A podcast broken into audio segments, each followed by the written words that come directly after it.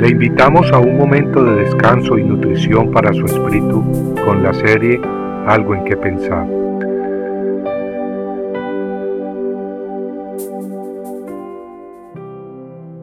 Grandiosa profecía.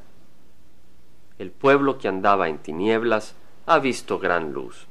A los que habitaban en tierra de sombra de muerte, la luz ha resplandecido sobre ellos.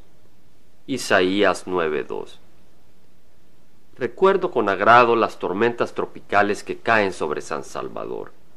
Muchas veces en las tardes, cuando crecía, me gustaba ver por la ventana cómo el cielo se ponía cerrado de nubes oscuras antes de la tormenta. El viento soplando con una gran fuerza y moviendo a los pinos de un lado para otro. Caía entonces el torrencial de agua con gran intensidad y vigor. Esas lluvias se podían no solo ver y oír, sino que hasta oler. Es muy triste, sin embargo, el que haya mucha gente que no está adecuadamente protegida contra las lluvias, cuyos hogares sufren inundaciones o destrucción durante los torrenciales tropicales. Pero la neblina, otro fenómeno de la naturaleza fascinante, no causa mayores incidentes, a menos que uno maneje sin cuidado. Recuerdo una vez cuando de niño tenía unos cinco o seis años de edad, viajábamos por las montañas de Guatemala y apenas se podía ver la carretera. Ignorante del riesgo asociado, me encontraba maravillado de que las nubes hubieran bajado y nos rodearan completamente. Era como que si un pedazo de cielo había bajado y nos abrazaba. Por supuesto que en contraste, una neblina persistente que nunca se despejara sería algo terrible. Una neblina que nunca se levantara y nos impidiera ver alrededor día tras día no sería nada agradable. Y peor si esa neblina es simbólica, representando al enemigo de nuestras almas, esclavizando y oprimiendo nuestras vidas día tras día. Ese enemigo puede ser, por ejemplo, el licor, el orgullo o la codicia. Muchas personas se pasan la vida persiguiendo sueños o ilusiones falsas, aquellas que pasarán, alimentando deseos enfermizos, solo para un día abandonar este mundo con las manos vacías y el corazón lleno de tristeza y soledad, y para luego entrar a una eternidad separado de Dios sin esperanza ni consuelo.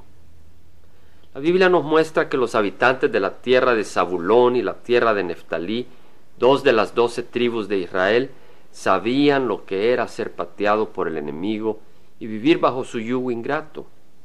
Ese era el precio que el pueblo de Israel pagaba por haberse alejado de Jehová, ignorando las advertencias de Dios. Como resultado, el pueblo andaba en tinieblas. El sufrimiento y el abandono era tal que la región es mencionada en la Biblia como tierra de sombra de muerte. Amigo, ¿conoce usted a alguien que vive en tierra de sombra de muerte? O tal vez usted mismo se siente confundido, acaso solitario y despreciado, caminando en tinieblas.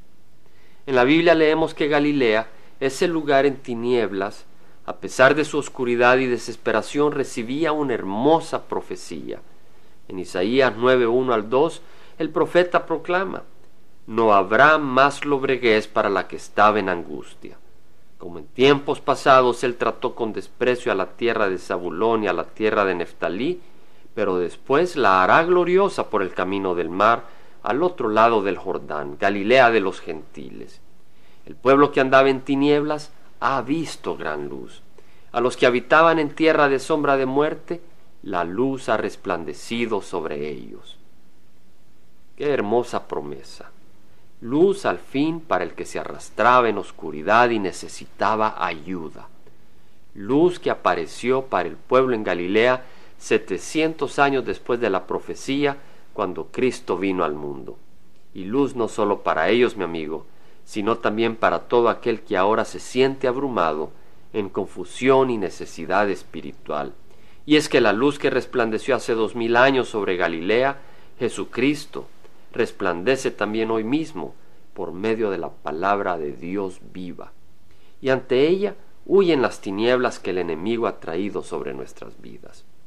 En primera de Juan 1.5 leemos que Dios es luz y en él no hay tiniebla alguna. ¿Tiene esa luz, amigo? ¿Qué espera? Al recibir a Cristo y su palabra, recibe esa luz, pues Él es luz y en Él no hay tiniebla alguna. Compartiendo algo en que pensar, estuvo con ustedes Jaime Simán. Si usted desea bajar esta meditación, lo puede hacer visitando la página web del Verbo para Latinoamérica en www.elvela.com. Y el Vela se deletrea E L B de verdad E L A, donde también encontrará otros materiales de edificación para su vida. Puede también escribirnos al Vela Pio Box 1002 Orange, California 92856, Estados Unidos. Dios le bendiga.